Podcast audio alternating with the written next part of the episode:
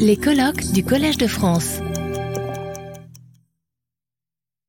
Quelques mots donc pour euh, introduire ce débat euh, entre euh, Florence Dupont et William Marx, notre hôte ici, que nous tenons à remercier pour son hospitalité. L'impossible littérature latine.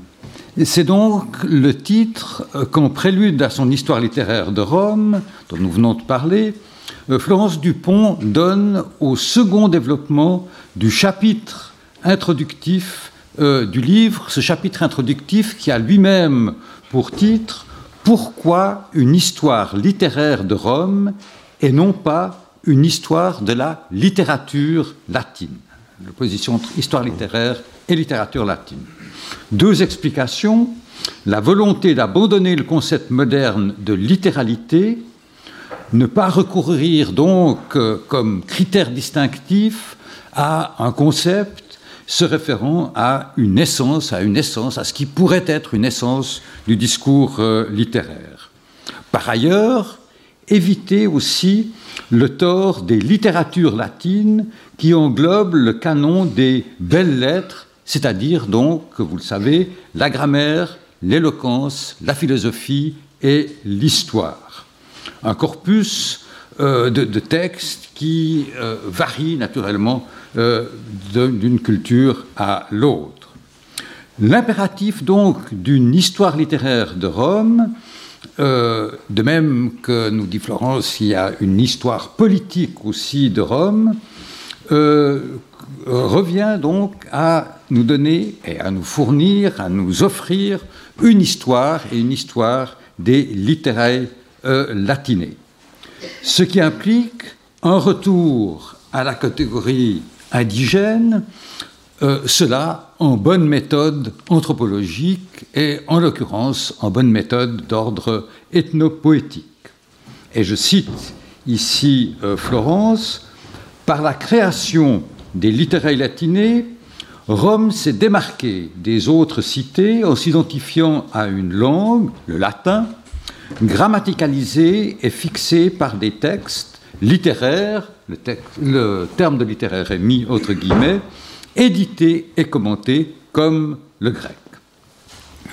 Par ailleurs, au terme de son essai consacré à la haine de la littérature, paru en 2015, euh, William Marx remarque que ce n'est qu'à la fin du XVIIIe siècle que le terme de littérature a remplacé ceux de lettres d'un côté, mais aussi le terme de belles lettres. Et cela euh, ces termes qui étaient donc employés pour nommer des productions relevant du roman, de la poésie, du théâtre et de l'essai. Et à ce propos, euh, William Marx remarque qu'en latin, literatura signifie d'abord écriture, par euh, référence évidemment à littéra en tant que lettre. Il remarque par ailleurs que littérature se voit régulièrement, je cite, expulsée des territoires qu'elle occupait euh, jusque-là. Néanmoins, j'aimerais citer, et pour introduire le débat, euh, la profession, cette espèce de profession de foi qui termine l'essai, je cite, Les œuvres littéraires n'en continuent pas moins à parler avec autorité, à dire une vérité, à proposer des modèles éthiques, à exprimer la volonté et les opinions des individus et du peuple.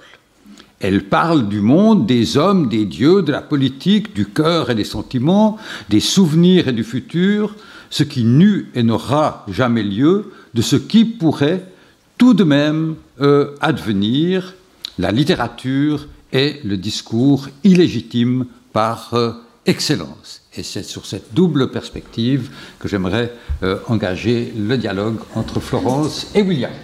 Merci. Euh, merci, merci, cher Claude, pour cette très belle présentation. Nous avons tous hâte d'entendre Florence elle-même, qui se sent déjà accablée par tous ces, par tous ces, propos élogieux. Mais dans les questions que nous allons lui poser, le débat, il n'y aura pas que des éloges, il y, aura, a une vraie discussion que j'espère pouvoir engager.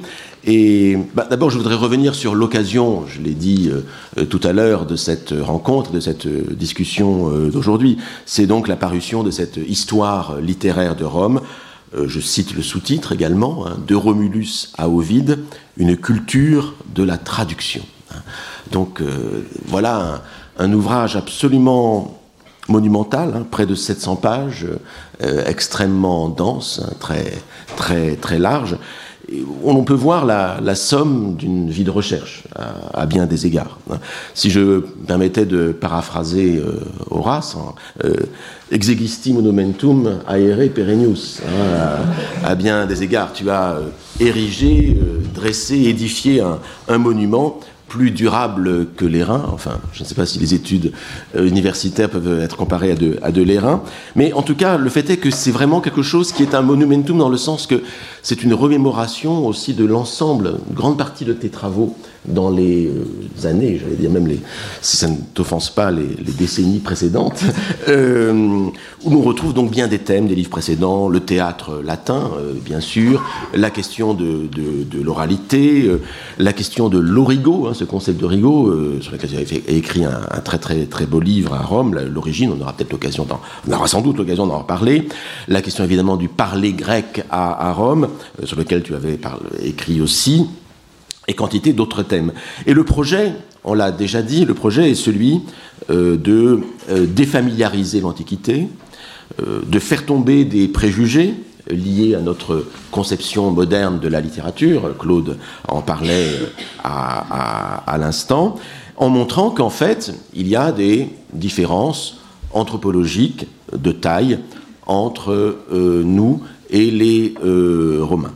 Et je propose en fait que nous passons en série un certain nombre de ces euh, différences anthropologiques au cours de la discussion, et puis il en sera question évidemment euh, euh, au, fil de la, journée.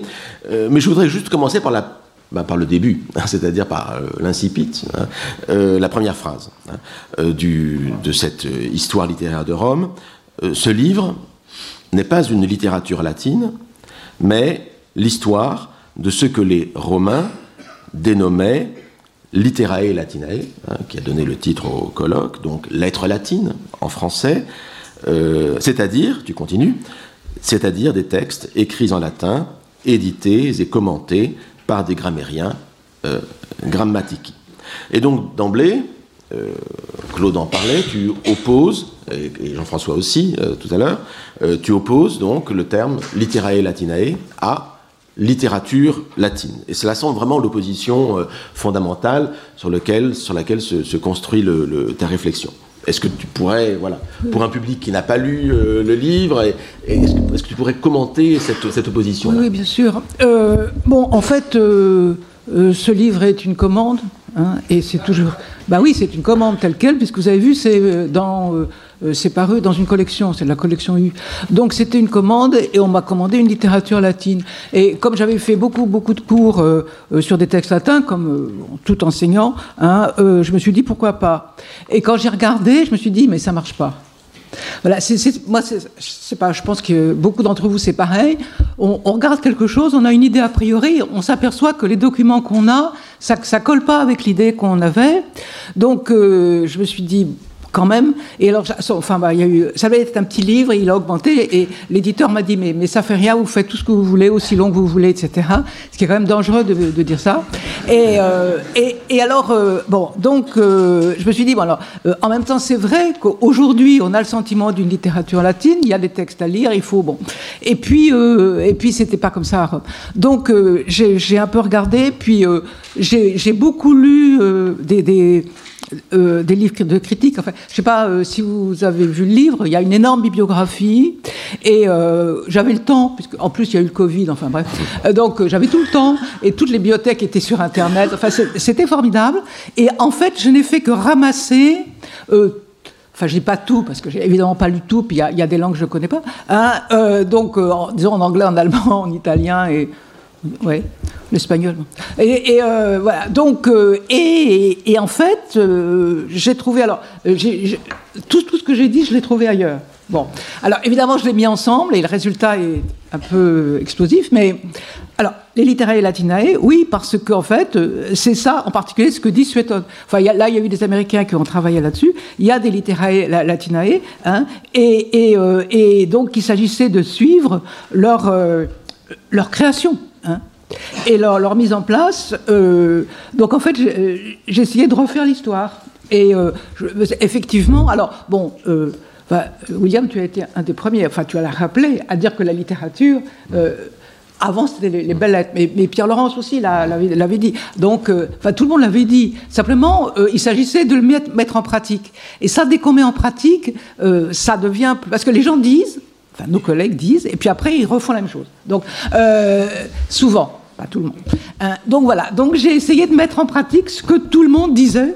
C'est-à-dire qu'il n'y avait pas de littérature à Rome. Et qu'est-ce que c'était ces trucs-là? Hein, Les Romains les appelaient, comme tu l'as très bien rappelé, des, des littéraires et, c'est tout. Hein. Et donc j'ai commencé à, suivre leur mise en place euh, et, à lire les textes en fonction de ça. Bon, le seul exemple que je trouve euh, euh, c'est le texte de, Caton, le De Agricultura, hein, qui est un texte qui est lu euh, comme un texte littéraire. Oui, comme un texte littéraire. Ça fait partie des littéraires latinoïdes. Et alors, une fois qu'on a, euh, qu'on a dit ça, et qu'on se met à lire le De Agricultura de Caton, les choses changent pas mal. Parce que on s'aperçoit que, bon, voilà, c'est pas un traité d'agriculture, que c'est qu'il y a des, grands passages qui sont effectivement des, passages disons, littéraire. Hein, voilà. Donc en fait, j'ai fait que ça. Hein. Et, ce que rappelait aussi euh, Claude, qu'il s'agissait de se remettre dans, dans la réalité concrète de ce qu'on savait. Mais alors, alors d'abord, j'adore l'idée que ce texte soit une commande, ce qui quand même nous renvoie à euh, une pratique euh, qui, avait lieu à Rome, justement. Hein. C'est-à-dire que le texte s'inscrit dans un réseau de, de, de, de relations euh, entre euh, un commanditaire et puis un, auteur. Et euh, est-ce qu'on pourrait revenir plus précisément sur cette différence entre literae et latinae? Donc, dit le De de Caton, il faut le lire en fait, non pas comme un traité d'agriculture, mais comme de la littérature, entre guillemets. A quelque chose. Donc, qu'est-ce que, veut dire littéraire alors dans ce, dans ce cas-là? C'est-à-dire quelque chose qui euh, renvoie à un plaisir. Euh, alors, il y, y, a, deux choses différentes dans les, dans le, donc, euh, dans les littéraires latinae. Il y a d'abord le fait de, de, de, créer des textes en latin sur le modèle des, textes grecs. Bon, ça, euh, hein, et il s'agit donc, euh, bon alors, je ne vais pas me lancer là-dedans parce qu'on y sera encore ce soir, hein, mais en fait, on en parlera de toute façon. c'est ça. Euh, donc, en, réalité, c'est donc c'est tout le, modèle grec de la de la païdéia, c'est-à-dire la, donc qui, s'est élaboré donc après le 5e siècle. Hein. Bon, je, et donc, il y a un corpus de textes qui sert à la fois à la à l'éducation des, enfants, à servir de fonds culturel commun à, toute la Méditerranée, enfin du moins aux, élites de la Méditerranée, et aussi une façon de, fixer la langue. Donc euh, en fait c'est tout ce travail à la fois euh, linguistique et, littéraire qui a eu lieu en grec, hein, et qu'il s'agit, euh, bon c'est un peu... Un, peu brutal ce que je dis, mais il s'agit de reproduire à Rome. Hein. et par conséquent, les, les, les, en particulier les, grammairiens, écrivent beaucoup. Mais bon, le, grand euh, architecte, si je peux dire, de, cette, de, ce, projet, c'est évidemment Cicéron, hein, euh, qui euh, dit, non seulement écrit lui-même, enfin c'est un peu plus tard évidemment hein, que Caton, hein, mais qui, qui, en particulier écrit aux jeunes gens qui sont aux armées, Hein, euh, quand vous avez des, loisirs, écrivez, écrivez. Alors ils écrivent tout, des tragédies, enfin il y en a beaucoup qui ont été disparu. Donc il y a cette volonté de, de, créer donc ce, euh, ce corpus de, textes littéraires euh, à Rome. Hein. Et, et, moi, ce qui m'intéresse, bon, c'est un intérêt personnel, mais c'est de voir qu'il y a que une communauté peut décider ce genre de mmh. choses. Hein. voilà, c'est un projet, un projet commun. Bon, alors euh, sans doute euh, social, euh, dans la société, c'est plutôt les chevaliers et les, Italiens qui, ont ce projet, mais bon, c'est un projet, c'est un projet réussi, enfin c'est assez formidable. Quand fait. Et ce qui explique sans doute une phrase qui est au, début de là aussi de ton, de ton livre, je te cite, hein, pourquoi une histoire littéraire de Rome et non une histoire de la littérature latine? Hein, avec un point d'interrogation. Or, cette phrase m'a beaucoup amusé en quelque sorte parce qu'il existe par ailleurs une revue d'histoire littéraire de la France, hein, qui est une grande revue de littérature française. C'est la revue d'histoire littéraire de, la France. Donc tu parles d'une histoire littéraire de Rome, comme il existe aujourd'hui une histoire littéraire de la France, qui est inspirée du programme de Gustave Lançon, parce que c'est la revue fondée par Gustave Lançon, le grand euh, historiographe de la littérature française. Donc, paradoxalement, tu sembles rejoindre le programme de Gustave Lançon, faire entrer l'histoire de la littérature dans une histoire euh, dans une histoire générale. Alors, je ne sais pas si tu accepterais euh, ce rapprochement avec, euh, avec, euh, avec Lançon, mais on peut poser la question autrement. Qui sont les, les adversaires, en fait, dans, de ton livre? Tu, tu, en nommes certains dans le. Dans, au, cours de certaines explications, ceux qui font des interprétations numériques de Virgile et de, Lucrèce, ou bien même, je dois dire, euh, la lecture de, de petits livres par Dumézil. Hein, euh, je suis désolé de, dire cela en cette enceinte, quand même, un illustre collègue.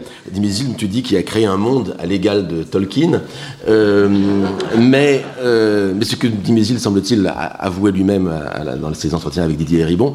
Euh, comment Comment te situes-tu dans le paysage de l'histoire euh, de la, des littératures latines Alors oui, d'abord, euh, il s'agit, bon, effectivement, mais bon, Lançon, pourquoi pas? Je veux dire, c'est, il euh, n'y a mmh. pas de tabou, il n'y a pas les, les, les, gens dont on ne ferait absolument plus parler. Bon, il n'y a pas de, non, donc pourquoi pas Lançon, que je connais pas très bien parce que mmh. moi, quand j'ai fait mes études, pour mes, pour mes, profs, Lançon, c'était l'horreur. Donc, euh, on n'en a jamais parlé. On était à l'étape suivante. Bon, comme quoi, il y a un retour.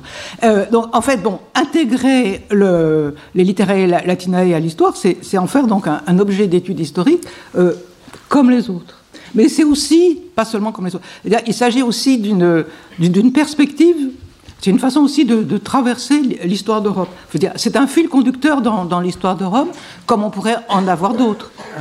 Et euh, j'étais, je, je, pense que vous, enfin, ça m'a fait penser à quelque chose. Euh, vous avez sans doute entendu parler, comme moi, euh, de, de, la parution là d'une histoire juive de la France. Mmh. Ce que je trouve un sujet, et il y a beaucoup de commentaires autour de ça. C'est-à-dire qu'en fait, l'histoire peut se faire à la fois plutôt que l'histoire des Juifs de France, ce qui est très très différent. Hein. Et c'est-à-dire qu'en fait, on, on, voit tout d'un coup l'histoire différemment. Hein. Et là, tout, tout d'un coup, euh, pour moi, c'était euh, l'histoire de Rome, mais, euh, mais non, mais de, de l'intérieur. C'est-à-dire que les, les, littéra les littéraires latinae travaillent Rome de l'intérieur. Mmh. Hein. Voilà, c'est tout. mais c'est déjà pas mal. Le livre s'organise en, en deux parties. Il y a une première partie, qui est un, un tiers environ du livre, euh, qui porte sur l'histoire de Rome, justement. C'est-à-dire sur cette façon dont l'histoire de Rome, dont ces lettres latines s'insèrent dans une histoire générale. L'histoire de Rome, l'usage du grec à Rome, la création du, latin, et avec une remarque de base ultra paradoxale, mais qui, c'est ça, c'est un peu se poser des, questions auxquelles on ne pense pas. Ça, c'est le, génie du, chercheur euh, une remarque de base qui est celle-ci. N'était pas évident qu'il y eut une littérature en latin à Rome. Hein. Pourquoi une littérature en, latin Et même une question subsidiaire, pourquoi parle-t-on, et nous le faisons tous, pourquoi parle-t-on, et à Rome même, pourquoi parle-t-on de littérature latine, ou literae latinae, et non pas de literae romanae, ou de littérature, euh, de littérature romaine, comme on parle de littérature grecque. Donc quelle est la... Pourquoi parle-t-on de, lettres, de literae latinae et pas romanae oui, euh, bien sûr. Euh, oui, effectivement, se poser les questions idiotes. Oui. Bah, bah, au début, en plus, c'est extrêmement amusant. C'est-à-dire que si on pose une question aux enseignants de latin, à votre avis, pourquoi il n'y a pas de littérature romaine Tout le monde. Alors, s'il y en a, mais dans certains titres. Enfin, si on suit euh, la bibliographie de ce qu'on appelle les littératures latines, en particulier euh, les littératures allemandes, enfin, il y a eu des littératures romaines. Mais En réalité, ce qui m'intéressait, c'était les, textes en latin, alors qu'à Rome, il y a aussi des textes en grec.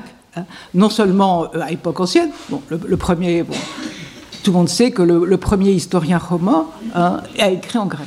Bon, euh, et puis ensuite, après, le, après Auguste, après, enfin, et, dans le Haut Empire, on a un monde qui est ouvertement bilingue.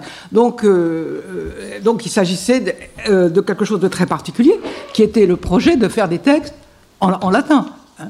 Alors, et généralement qui était entre bon, il s'agissait de, transférer des textes grecs. Donc euh, le, jeu latin et grec est fondamental. Mhm. Voilà. Donc il y a une littérature romaine en grec, il y a une littérature romaine en latin, hein, euh, d'où euh, cette, cette, histoire. Mais donc pas de. Enfin, si on parle de littérature romaine, c'est un autre sujet. Voilà, c'est un autre sujet et qui devient compliqué parce que qu'est-ce qu'on va dire de Polybe Enfin bon, mhm. et en plus l'Empire romain avec tous les auteurs qui écrivent en grec, qu'est-ce qu'on fait de Flavius Joseph Enfin plus tard, enfin bon bref. Donc ça c'est au-dessus de mes forces. Hein. ça, ça demande des, hellénistes, hein, à condition qu'ils se souviennent quand même que euh, Plutarque était un citoyen romain, c'est quand même euh, bien de le rappeler de temps en temps. Mhm. Mais bon, généralement ils le font quand même. Mais tu, l'as dit, la, question du, du, bilinguisme en fait à Rome est tout à fait fondamentale pour comprendre euh, le fonctionnement de ces literae euh, latinae. Le bilinguisme du lecteur. Tu cites à un moment euh, euh ah dans ses fables. Cette, mhm. phrase est assez formidable. Hein, je la dis en, français et pas, en latin. donc Hygin parle des, des, fondateurs de villes et il cite par exemple Minerve fonde Athènes en lui donnant son nom. Minerve, donc c'est Minerva, fonde Athènes, candidite à Athénas, en lui donnant, en lui donnant son nom. Donc, ce qui ne marche pas dans, la phrase française que je vous donne, ça ne marche pas non plus en latin. Hein. Il faut simplement que le lecteur ait en tête l'idée que Minerve, en fait, c'est euh, Athéna. En, grec. Et cette idée du bilinguisme, en fait, sur lequel se fonde, euh, du lecteur et de l'auteur, sur lequel se fonde la littérature, la latinae, me fait penser à d'autres exemples dans l'histoire, dans les cultures de bilinguisme littéraire. Euh, il y a des exemples très lointains. Je pense en particulier au, le, rôle de la littérature chinoise au Japon et euh, la façon dont la littérature en langue japonaise telle qu'elle s'est créée à l'époque de l'ère euh, Yan, donc autour de, l'an 1000, en fait, s'est créée en inventant d'autres genres que ceux qui étaient ceux, les, genres classiques de la littérature, de la littérature chinoise. Et il s'est passé, en revanche, quelque chose d'assez différent en France, euh, à la Renaissance, où euh, les euh, gens de la Pléiade et, d'autres, mouvements de la humaniste, a cherché à illustrer la langue française, donc à la Renaissance, par la renaissance de genres antiques, en reprenant des tragédies, des épopées. Donc deux manières de manière de, dans une culture donnée, de vivre avec un, bilinguisme et d'essayer euh, soit de créer une, autre type de littérature, soit de recréer dans, la, dans une autre langue une littérature déjà existante. Où se situe le cas romain? Qu'a-t-il de spécifique par rapport à ces deux exemples ou à d'autres Oui, oui, non, alors effectivement, euh, ça n'est pas un cas unique. Hein. Et euh, en particulier au XIXe siècle, lorsqu'il y a eu la, la, la, enfin, disons, la, la grammaticalisation euh, des langues nationales, euh, ou même leur invention, bon, c'est un, ouais, un Alors, euh, moi, ce qui m'avait beaucoup frappé, puisque ce que je lis, c'est des textes littéraires, c'est qu'en fait, beaucoup doivent être lus, ne, peuvent pas être intelligibles, ou ne peuvent pas fonctionner, disons, si le lecteur ou l'auditeur, parce que généralement il entend une lecture faite par quelqu'un d'autre, le, texte grec. Bon, il y a un, un poème, enfin je regarde Sandra parce que c'est grâce à elle que j'ai pu travailler là-dessus. Il y a un poème de Catulle, hein, euh, Heureux celui qui, hein, et qui est en fait une réécriture, enfin un transfert d'un poème de, Sappho, mais qu'on ne comprend rien, enfin je veux dire, qui ne fonctionne pas si on n'a pas le texte de, de Sappho en tête. Voilà, et donc, euh, bon, de même, alors, euh, c'est même pas la peine d'essayer de lire Virgile si on n'a pas lu Homère avant, hein, parce que ça ne comprend rien. Euh, il y a à partir des textes comiques qui ne sont pas comiques, hein, si on n'a pas lu. Bon, c'est l'exemple de la, de la course de bateau. Hein, au moment des, des funérailles et ou bien la course de bateau qui est une parodie enfin une espèce, enfin qui est une reprise euh, de la course de chars hein, euh, dans les funérailles de, Patrocle, hein, où euh, au lieu de tomber de leur char, ce qui est quand même assez grave, là ils tombent à l'eau et puis ils sont bon, ils barbotent dans la Méditerranée. Bon, on a ce genre de choses, mais en même temps, c'est, mais à la fois, ça joue sur des métaphores. Hein, de, entre le, de la langue à la fois grecque et latine sur la métaphore de la, du naufrage lorsque un, un, cocher tombe avec son char. Et ça renvoie à la culture contemporaine d'Auguste, c'est-à-dire des, des, Romains qui voient des courses de chars. Donc en fait, on a des... des donc, alors il y a à la fois la Rome contemporaine, il y a la fabrication de l'Énéide, et il y a par derrière Homère. Hein. Et sans Homère, rien, rien ne tient. Hein. Voilà, donc euh, c'est plus qu'un, enfin c'est un bilinguisme, mais c'est un bilinguisme culturel, c'est-à-dire qu'ils ont, euh, ils ont Homère dans la tête, hein. et euh, enfin ils, oui, enfin beaucoup de gens, je pense quand même, hein, puisqu'ils avaient quand même appris le, à lire en grec. Euh, est-ce qu'à ce propos, je peux ajouter une remarque et ajouter une question aussi Dans les années 90, tu avais lancé, euh, tu avais lancé une série de, recherches euh, sur le rôle joué par ce que je n'appellerais pas la littérature grecque, mais plutôt la poésie grecque à, Rome. Euh, et euh, au particulier, tu avais développé euh, à ce propos l'idée de l'altérité incluse. Ah et ce concept, apparemment, tu ne le reprends pas dans ton analyse des littéraires latinés en au au poème de Catulle que tu as cité euh, tout à l'heure, qui est une reprise, une recréation d'un poème bien connu de Sappho, euh, est-ce que ce terme-là, ce concept-là, euh, serait toujours pertinent C'est une série de recherches que tu avais menées d'ailleurs en collaboration avec Emmanuel notamment. Oui. oui Et qui m'avait beaucoup séduit, je dois dire. Oui, oui. Alors, Oui, c'est vrai. Je crois que j'ai un peu oublié, mais euh, c'est. Alors, je me méfie un peu des. Non, mais ça, c'est un peu pour m'excuser, mais je me méfie un peu des catégories qu'on produit soi-même, qu'on trouve absolument magnifiques et qu'on sert à tout bout de champ. Donc euh, là, il y avait un, danger, sûrement. Hein.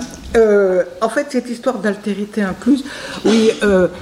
En fait, là aussi, c'était une commande. C'était quand j'étais au Collège international de philosophie. On m'avait demandé Tu ferais pas un petit article pour la revue? Voilà. Donc, j'avais fait ça. Et euh, oui, c'est. Euh, disons que si on veut être historique, euh, je pense que ça correspond à une période, cette affaire d'altérité incluse. Quand on est d'altérité exclue, ça permettait de, comprendre, enfin, ça permettait à moi, je ne sais pas aux autres, Hein, euh, de, comprendre euh, cette, euh, cette relation ambiguë des gens de, du deuxième, premier siècle avant, enfin deuxième siècle peut-être à Rome, vis-à-vis de, de, la, de, la Grèce. Hein. C'est-à-dire à la fois, il y a donc cette altérité incluse, c'est-à-dire que les Grecs sont là, mais ils sont là à l'intérieur pour signifier tout ce qui est... enfin, pour signifier. Oui, enfin, il se trouve qu'il signifie un, écart par rapport à une identité dont on ne sait pas trop, trop ce qu'elle est. Hein. Donc, par exemple, tout ce qui est le plaisir, euh, les, banquets et tout, euh, c'est marqué grec. Hein. Et puis, il y a euh, ces Grecs affreux qui sont en fait les, contemporains et qui sont, qui, sont censés apporter du moins pour certains, la, décadence dans Rome. Donc effectivement, il y a cette euh, notion d'identité incluse, euh, d'altérité incluse. J'ai pas repris, mais enfin, si d'autres veulent le reprendre, je t'en prie, hein, je veux. Euh, non, mais ça peut servir. c'est vrai que j'en ai pas fait un, usage extrême, hein, et que, oui, ben, ça m'est pas venu. Voilà. C'est vrai qu'il y, a dans le rapport entre euh, dans ces littératures, dans ces il y a euh, une sorte de tension permanente entre respect et concurrence. Hein, oui, euh, aussi, avec, avec aussi l'idée, bon, d'illustrer la langue latine, hein, d'illustrer la langue latine par des, monuments qui seraient légaux, les égaux de ce qui se fait en, en grec. Et, ce qui est assez fascinant aussi, je trouve, dans je reviens encore au, livre, puisque c'est l'objet de notre euh, discussion. Ce qui est fascinant, c'est que dans cette première partie du livre, il y a aussi une histoire passionnante de la langue latine. Hein, de la langue latine. Euh, on trouve rarement ça dans les autres histoires de la classique de la littérature euh, latine. Et tu dis, tu insistes beaucoup là-dessus, que le latin est une langue artificielle, en quelque sorte. Hein. c'est une création de grammairiens, pas tout bien sûr, mais il y a des, il y a des moments où l'on peut voir que par exemple, on a refait le nominatif et l'accusatif de la deuxième déclinaison, euh, dominus et dominum, sur le modèle grec, parce que dans les inscriptions archaïques, il n'y a pas de, S et de M. On a semble-t-il, imité euh, le modèle de Curios ou, euh, Anthropos. Euh, tu analyses très précisément la grammaire des inscriptions sénatoriales, l'emploi du discours indirect, avec, tu indiques qu'il y a des formes concurrentes qui soulignent quelque chose d'un peu artificiel, l'opposition, enfin la possibilité de dire dixere ou bien dixerunt, et qu'il n'y a, pas, pas de dialecte non plus en latin. Hein, c'est aussi quelque chose d'intéressant. Alors, est-ce que, alors c'est un, fait que tu euh, expliques, cette, création par les grammairiens de, la langue latine, euh, est-ce que la comparaison avec d'autres histoires linguistiques ne serait pas possible hein? Euh, Je pense à, l'italien, hein, qui a été, qui est en gros la langue littéraire de Dante, venue du Toscan et qui s'est imposée pour faire l'unité de l'Italie. dans un sens très, dans une façon très différente euh, la grammaire française, hein, euh, le vocabulaire français, qui ont été à partir du XVIIe siècle euh, standardisés par l'Académie, l'Académie française. Donc, est-ce que tu y verrais là des cas comparables ou est-ce que c'est tout autre chose Alors, cette histoire du latin. Bon, c'est une histoire terrible parce que bon, tu, tu, présentes comme vrai des choses qui sont en fait des hypothèses, et des hypothèses risquées. Oui. Et extrêmement risquées. Et en fait, Là, quand j'y réfléchissais euh, ce matin en venant, je me dis, mais c'est affreux, j'aurais jamais dû faire un truc pareil. Euh, ce qui s'est passé, c'est, encore une fois, bon, euh, je me suis dit, bon, je fais, tout le monde commence par une petite histoire du latin, enfin assez courte généralement, avec les Indo-Européens et tout. Et alors, donc, comme j'avais le temps, je suis allé voir tout ce qu'écrivaient les, même les, grands linguistes, hein, comme Meillet et autres. Et ils disent des choses bizarres. Bah, à la fois, il raconte qu'il y a des Indo-Européens qui sont promenés, enfin bref, et puis qui sont arrivés sur le Palatin. Et là, pendant, euh, pendant des siècles, ils n'ont pas bougé. Puis tout d'un coup, au IIIe siècle, bon, on voit du latin euh, déjà. Donc en fait, j'ai essayé de comprendre et je suis trouvé devant un vide. Euh, et je suis tombé dans, le vide. parce qu'en fait, il n'y a rien.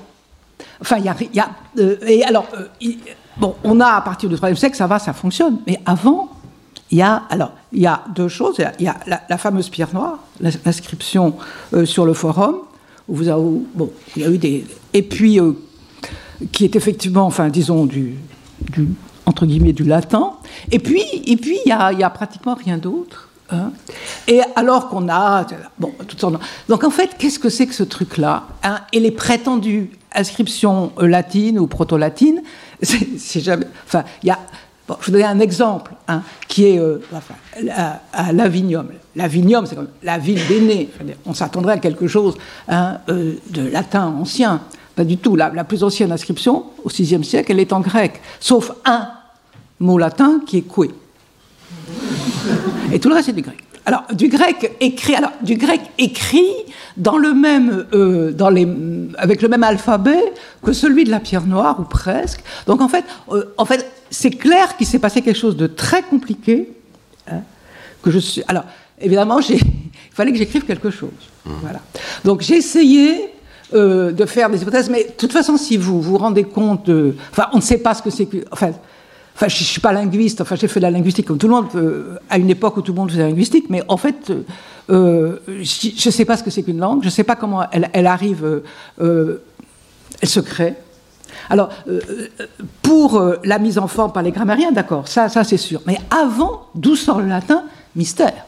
Hein et parce que bon, l'histoire des Indo-Européens, je veux bien, mais bon, en fait, tout le monde sait qu'en plus le latin, comme ils disent, il n'y a pas de dialecte, il n'y a pas de proto-latin, c'est pas la peine d'en inventer. Hein, il y en a qui en ont inventé, mais donc ça n'existe pas. Et donc on ne sait pas quoi faire. Mais juste pour vous donner l'idée de la profondeur du problème, je prends l'exemple de l'étrusque. Tout le monde sait que les Étrusques ne sont pas venus d'ailleurs. Hein. les, archéologues sont d'accord, ils sont sur place, hein. c'est des gens qui se sont constitués comme Étrusques sur place avec ce qu'on appelle aujourd'hui une ethnogénèse. Mais leur langue, tout le monde sait qu'elle est quand même, ne ressemble pas à celle des voisins. Hein. on ne sait pas d'où elle sort. On ne sait rien. En fait, on ne sait rien. Hein.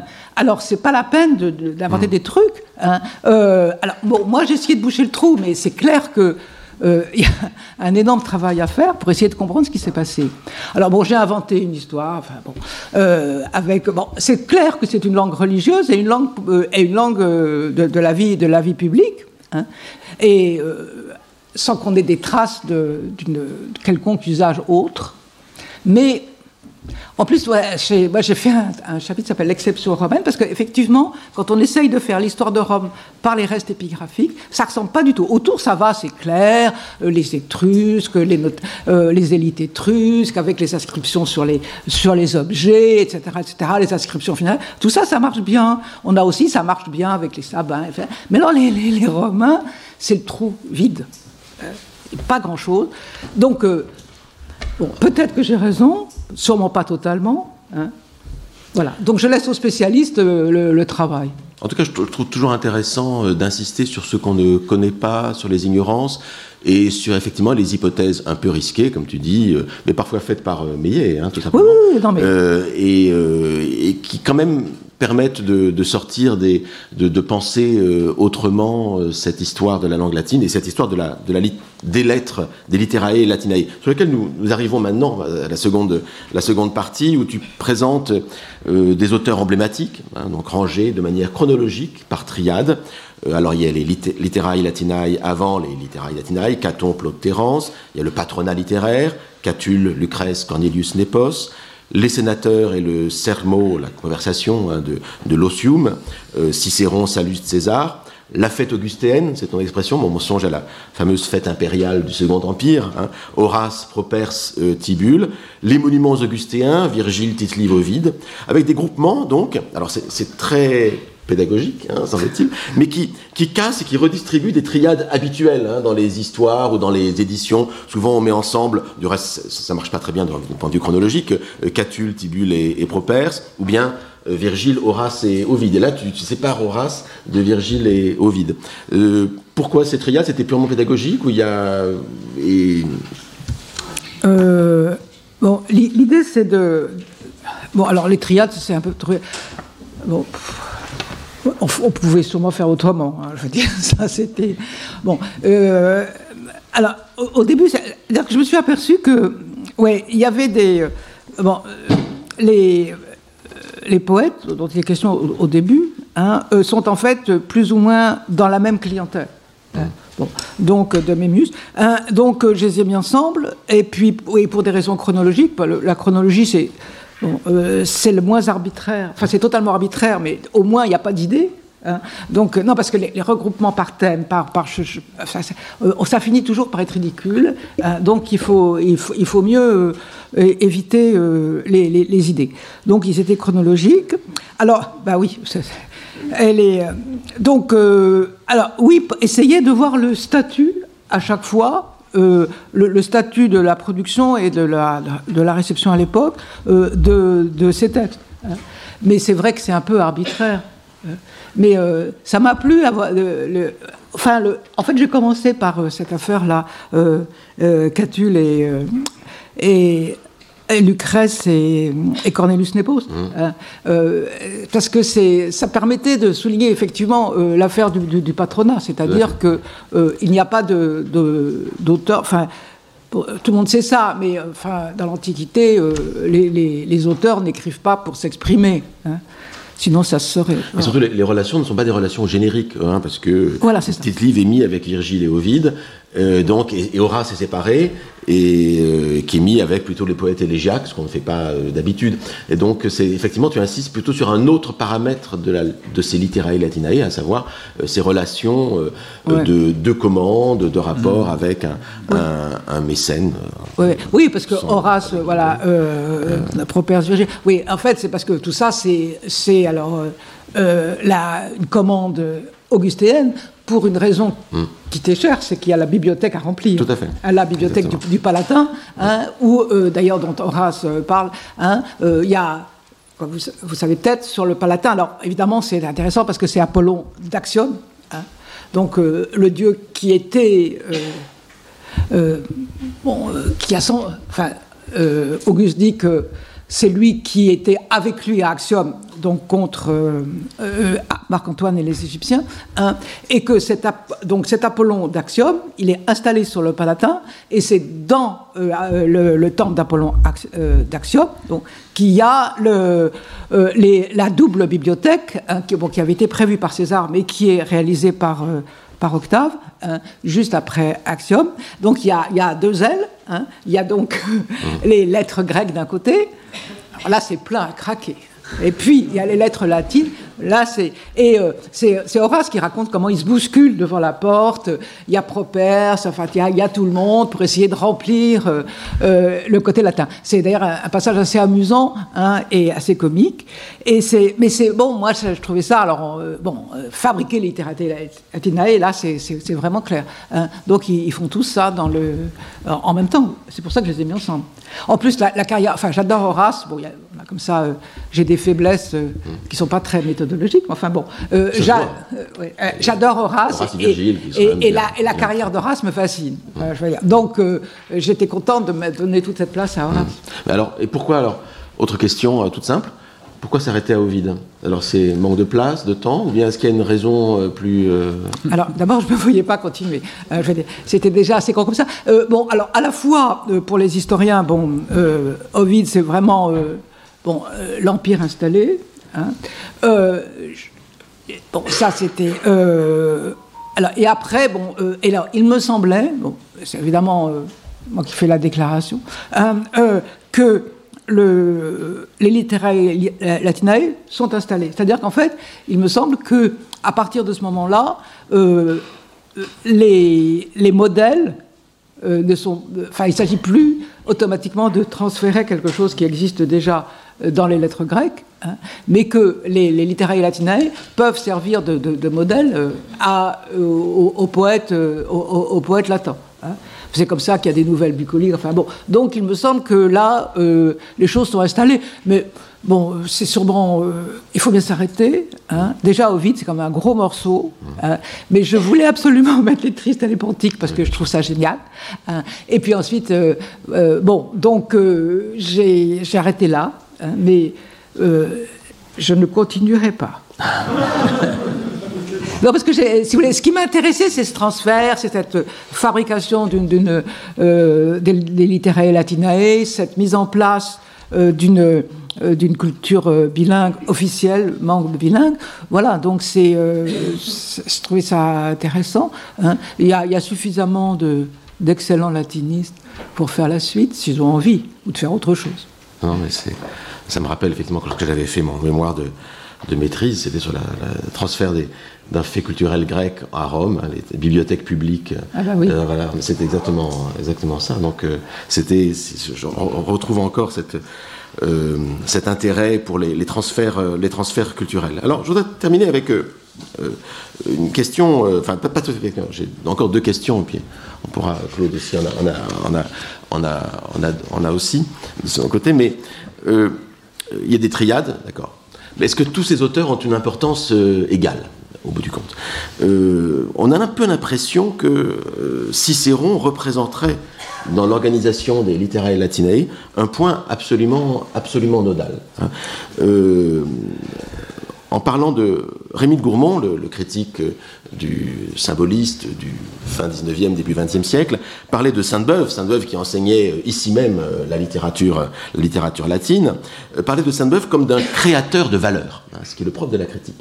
Est-ce que ce n'est pas le cas pour Cicéron, justement? C'est-à-dire qu'il semble, pour les auteurs qui lui ont pour ses contemporains et pour les auteurs qui l'ont précédé, ils sont vraiment comme le grand organisateur, le créateur de valeurs, et c'est le cas pour tout ce qu'il dit sur Terence, euh, Lucrèce, pour, euh, pour, euh, pour César, même pour le rapport entre Salluste et, Cicéron. Il est dans, l'histoire de la transmission des textes des auteurs latins, il est celui dont on a conservé, je pense, l'œuvre le plus complet, avec la correspondance, etc. Il me semble que c'est peut-être un, signe. Est-ce que Cicéron aurait été dans euh, le discours sur les lettres latines, après lui, une sorte d'autorité canonisatrice pour les siècles, euh, pour les siècles ultérieurs. Euh, le, projet de, de, créer des littéraires latiniens n'a jamais été exprimé de manière aussi explicite, peut-être, que chez, oui, Cicéron. Oui, oui, d'ailleurs, c'est ce que dira Quintilien, enfin, Quintilien qui est. Euh, les, enfin, l'héritier de, Cicéron. Oui, oui, je pense que. Mais en fait, euh, bon, c'est ça le problème. Quand on fait un, livre comme ça, on, parle de choses dont on n'est pas spécialiste. Alors, franchement, hein, euh, Cicéron, je ne suis pas spécialiste. Bon, j'ai lu, j'ai traduit, je me suis étonné de certaines choses. Hein. bon, en fait j'ai pas, j'ai pas répondu vraiment à la commande qu'on m'a faite. Mmh. Euh, euh, bah oui, parce que il y, y a, sûrement plein de choses qui sont très importantes, euh, qui font partie des, fondamentaux sur les lettres latines et que j'ai pas dit. Hein. En fait, parce que j'étais fascinée par tout ce que je découvrais. Hein. Bon, l'exemple le plus drôle, hein, c'est l'histoire de, des, verrines. Donc vous savez peut-être qu'il y, a deux actions.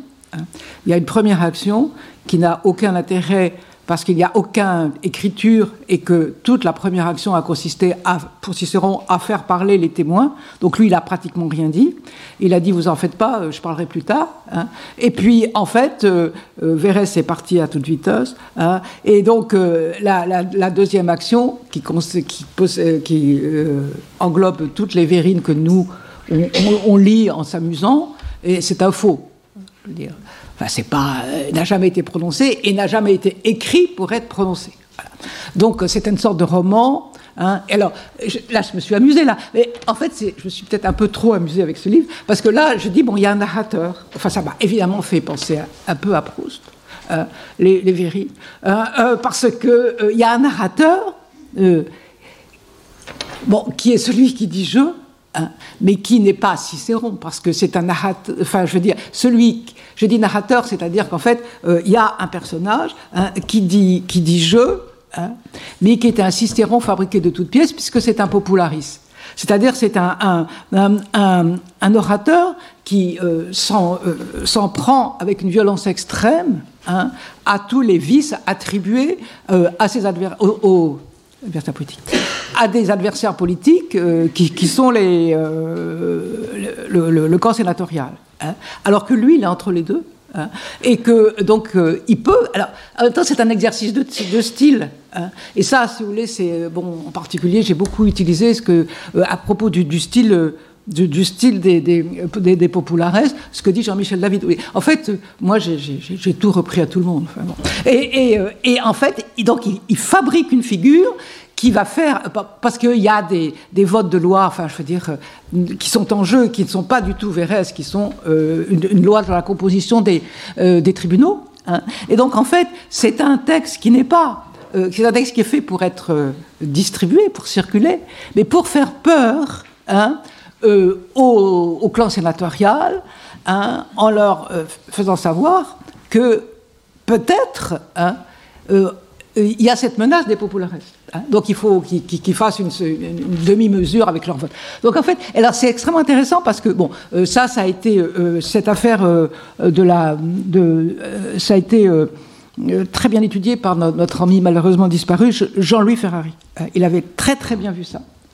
Bon, et, voilà, donc ça, ça m'a fasciné. Et du coup, effectivement, tu as raison, hein, toute cette dimension de, de, de Cicéron comme mettant en place euh, j'ai pas dit. Mhm. Bon, ben, euh, ouais. Je, regrette. Je regrette. C'est un, monument qui pourrait être, qui pourrait être complété, mais c'est déjà dedans en fait. Tu le, tu le dis en, plus ou moins, mais je crois que c'est quelque chose qui me paraît intéressant, la façon dont peut-être certains auteurs ont servi à, structurer en fait euh, une sorte d'architecture des littérae latinae avant de donner la parole à, Claude, peut-être une dernière question, et, euh, je pense qu'il y a peut-être le temps aussi des questions de la, salle, peut-être. Euh, ce que je trouve assez extraordinaire dans cette euh, histoire littéraire de Rome, c'est que, contrairement à ce qu'on pourrait penser a priori à, travers tout ce que nous avons dit, hein, il, y a beaucoup, d'anthropologie, de, il est question de la conception sociale des lettres, etc. Il y a en fait aussi dans cette histoire littéraire de Rome une énorme importance accordée aux questions de forme, à la façon dont les écrivains, pratiquement, techniquement, euh, créent euh, leur texte. Hein. Comment on compose un vers, comment on compose un hexamètre dactylique. Tu dis, tu expliques bien comment Lucrèce commence ses vers par la fin. Hein. Euh, je parle aussi des vers quadratus, comment Virgile, lui, crée ses hexamètres plutôt par le début, comment Horace se débrouille avec le vers éolien, les différences entre les, entre les, les, poètes. Et on a rarement ça aussi dans, dans les histoires, une telle attention à la forme. La forme, pour toi, est est, prépondérante et assez déterminante au bout du compte. C'est ça qui est très beau. Il y a ce côté un peu lansonien aussi, d'explication de texte, du, détail, du détail euh, formel. Euh, donc on a aussi une histoire formelle des lettres latines hein, dans, cette, euh, dans, cette, dans cette histoire littéraire de, de Rome. Et c'est assez passionnant. Et, ma question est celle-ci. Avec toute cette attention à la, forme, on a un peu tendance parfois, en te lisant, à, penser que la forme s'opposerait au contenu. Euh, qu'elle infirmerait le contenu. Tu écris par exemple, c'est le cas assez typique de, Lucrèce, hein, et c'est un cas qui a été traité aussi par euh, Pierre euh, Vesperini. dans Lucrèce, il n'y a pas d'orthodoxie épicurienne, certaines certains dogmes épicuriens ne sont pas explicités, d'autres apparaissent qui n'ont rien à voir avec Épicure, mais en fait, donc, Lucrèce n'est pas un projet intellectuel, enfin, le De Natura Rerum, je veux dire, n'est pas un projet intellectuel, ce n'est pas un traité philosophique, c'est un projet esthétique. c'est la thèse de, de Vesperini en particulier. Euh, et même chose pour euh, les géorgiques ou pour les métamorphoses. Euh, on trouve dans ces textes, ces poèmes, un mélange de doctrines différentes. Hein, c'est pas du tout rigoureux. Il y a de l'épicurisme, du pythagorisme, du platonisme, du stoïcisme, de la morale commune, hein, qui, est difficilement, qui est difficilement attribuable. Et donc, tous ces messages disparates, soit, soit dans le Denaturarium, euh, soit dans les métamorphoses géorgiques, n'auraient qu'une valeur de, de signe, d'ornement. Hein. il s'agirait de montrer qu'on voilà, qu'on euh, on fait, on donne une petite valeur euh, comme ça, euh, intellectuelle, en, passant au, texte. Alors, moi j'aurais deux objections possibles. Hein, c'est pour ça que je, finis là-dessus, sur les petites objections, et, je, je, suis, je vais avoir ta, réponse et ce que tu en penses. D'une part, on pourrait dire que l'éclectisme philosophique, le fait de rassembler plusieurs opinions viennent de, sources différentes dans un seul texte, indique sans doute, ou peut-être, une pensée peu rigoureuse, euh, mais ce n'en est pas moins une pensée. Hein. Euh, ce n'est pas le fait qu'il y ait un éclectisme ne signifie pas, euh, c'est pas un argument suffisant, je trouve, pour contester l'existence d'un projet euh, intellectuel. Ça peut en contester la rigueur, si on veut, mais ça ne conteste pas l'idée qu'il y aura un, contenu de, de, pensée. Et par ailleurs, et plus fondamentalement, est-ce qu'on peut vraiment opposer parce que c'est euh, souvent ce qu'on trouve aussi dans, cette histoire, est-ce qu'on peut vraiment opposer esthétique et contenu de pensée hein?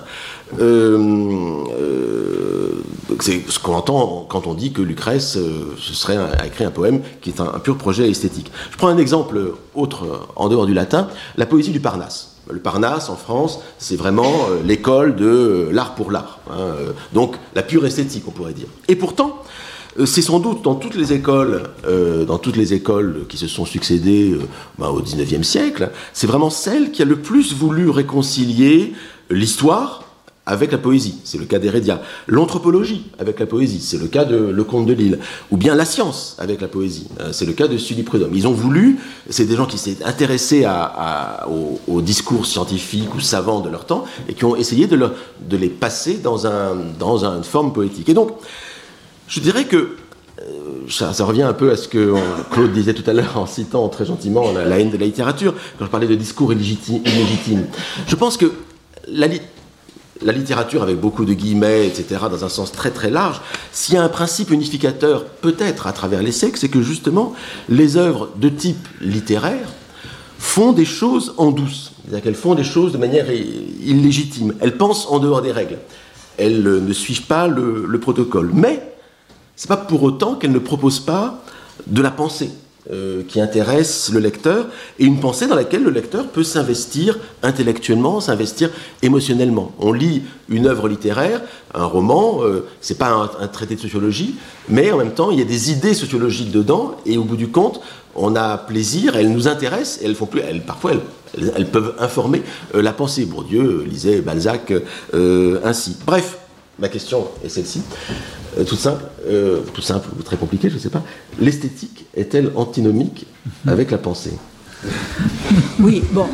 Alors, euh, tu pars du 19e siècle pour interroger les littéraires latines. C'est vrai. Voilà. C'est ça le. Alors, bon, donc, si c'était de la littérature, tu aurais raison. Mais, et, non, mais c'est ça. c'est pour ça que je. je- j'ai fait tout, ce, préambule, c'est-à-dire qu'en fait, euh, elles sont euh, la pensée, mais il n'y a pas de la pensée mise en forme. Euh, il semble bien que le travail soit d'abord un travail sur la langue. Disons que c'est. Alors, ce sont des jeux. Des jeux, c'est bon, encore Pietro Gasperini qui dit ça, mais, c'est tout à fait juste. C'est-à-dire qu'en fait, c'est le travail sur la langue qui fabrique la, la pensée. C'est pas qu'il y en a, il y en a pas. Hein.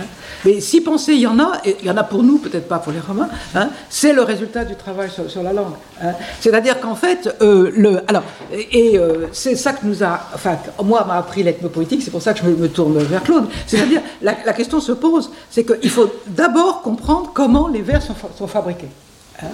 Et euh, effectivement, les. Alors, bon, je vais prendre juste l'exemple de, Virgile. L'exemple de Virgile, on a la chance qu'il n'ait jamais terminé l'Énéide et qu'il ait laissé des trous. hein. Et euh, ces trous, alors je, répondrai quand même à ta question, mais je voudrais repartir. On, euh, on va comprendre quelque chose. C'est comment il, écrit l'Énéide, et puis aussi il y a, quelques commentateurs euh, des grammairiens qui disent ça. C'est en, en fait ce sont des donc des, moitiés d'hexamètre ou, un hexamètre et demi qui sont fabriqués euh, en fait sur une matrice. Qu'il n'y a pas des mots euh, qui partiraient de la pensée, c'est clair, euh, qui partiraient de la pensée pour fabriquer un énoncé qui serait ensuite mis en forme. C'est le contraire. C'est-à-dire que, alors oui, je dis ça parce qu'on on avait vu avec des, des ethnomusicologues hein, en particulier qui avaient fait des, qui étaient allés comme toujours euh, en Himalaya, c'est là où on trouve les, les, hein, euh, épopées, hein, où euh, en fait ils expliquaient qu'ils avaient 10 000 vers dans, la tête hein, et qu'ils fabriquaient à chaque fois, quand ils fabriquaient des vers nouveaux, c'était sur le modèle des vers qu'ils qu'ils savaient par cœur. C'est-à-dire qu'on prend un vers pour ses par cœur qui n'a peut-être rien, à voir, et il y a des. Alors, qui donne une matrice à la fois sémantique, euh, sonore et, et prosodique. Hein. Donc, euh, et, ça- et syntaxique. Donc, en fait, ben, on change un mot pour un autre et on fait un nouveau vers. hein. On change un verbe, etc. Et euh, grâce à Internet, on peut maintenant euh, mettre tout Virgile comme ça. On, prend un mot, on s'aperçoit qu'il est toujours au même endroit, hein, et que les choses comme ça. Donc en fait, c'est ça. Et alors, je pense, mais c'est pas contre la pensée. C'est-à-dire qu'il y a un, en particulier pour ces gens qui fabriquent les littéraires latinae, il y a un, plaisir extraordinaire à voir ce qu'on peut fabriquer euh, avec la langue et avec sans doute des matrices qui sont matrices sonores qui sont celles d'Homère.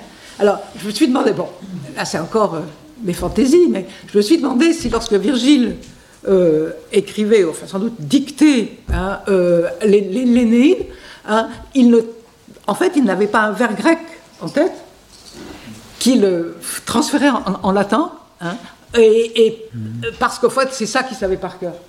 S'il faut savoir des vers par cœur pour fabriquer de, nouveaux vers, hein, c'est sûrement pas ce malheureux Zénius, hein, qui franchement, euh, bon, c'est les vers d'Ennius, c'est il y a peut-être des spécialistes d'Ennius dans la- salle, mais moi, personnellement, je trouve ça assez pauvre quand même. Bon, alors, euh, euh, on voit aussi là comment il a fait. Et, donc, en fait, il, est. Et donc, alors, à ce moment-là, il, prend Homère, hein, il, fabrique ça avec sa propre. euh, sa façon d'entendre le, latin, hein, et. euh, euh. Alors, et ça fabrique quelque chose. Et ça fabrique une Énéide qui n'est pas sans, sans pensée.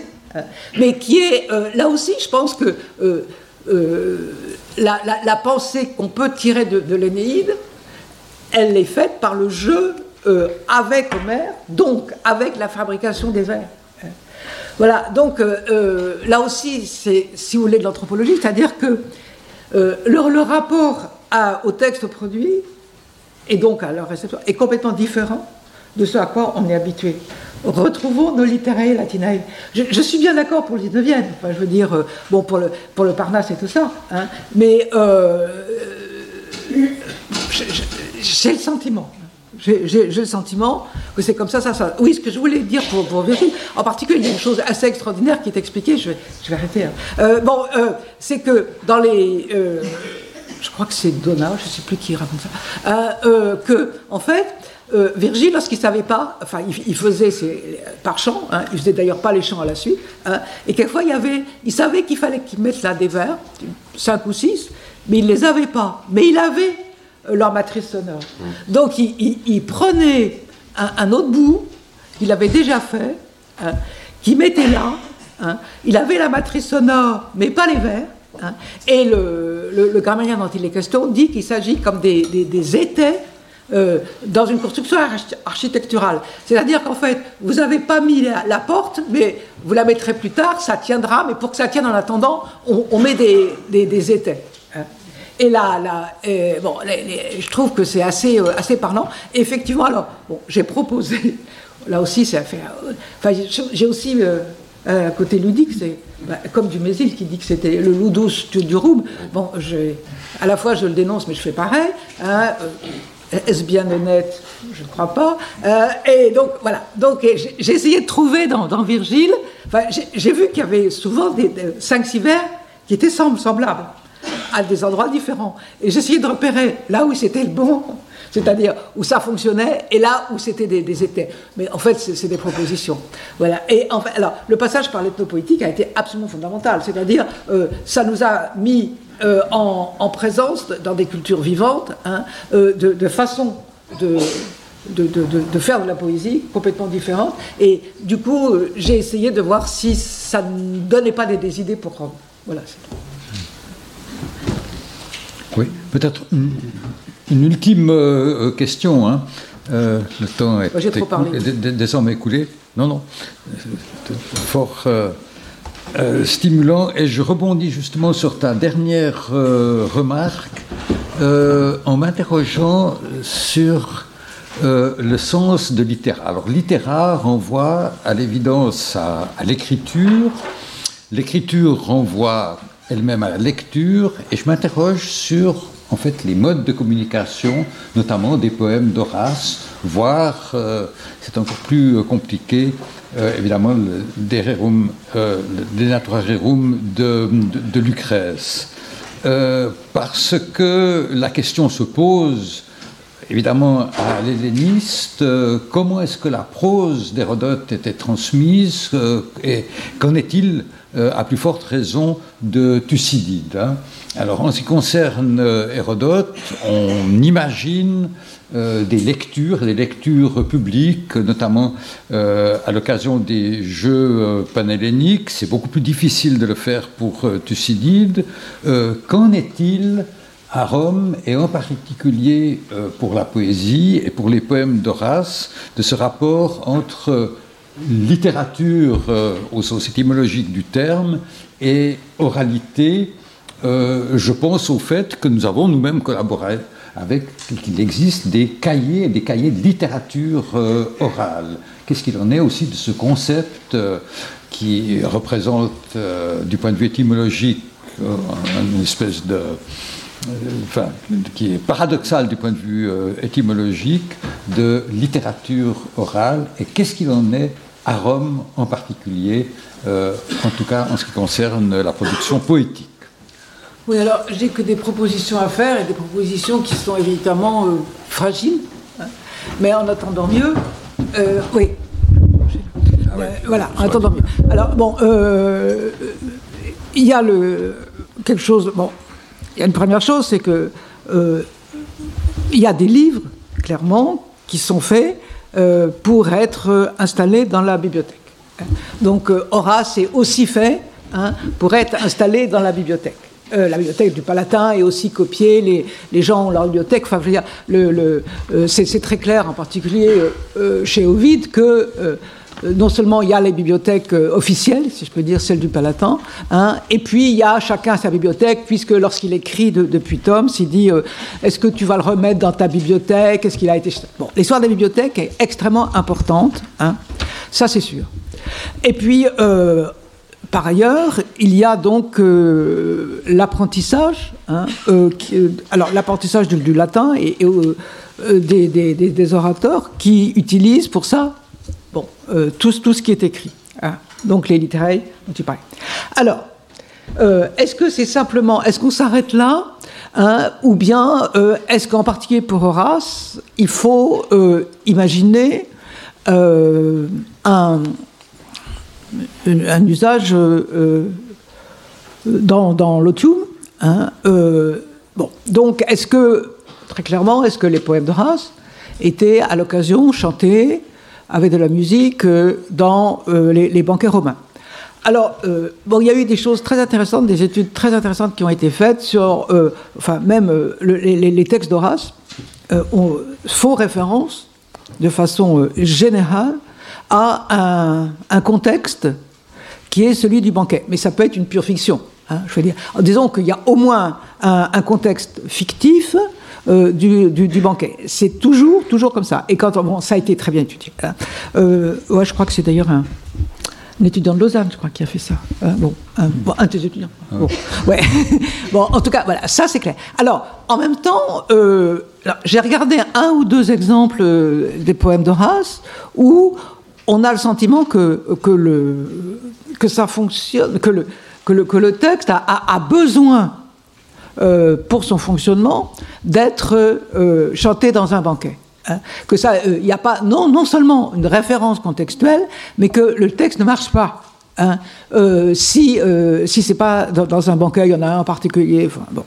Hein. et par conséquent, bon, il y a quelques témoignages antiques sur le fait que Horace était musicien. Enfin bon.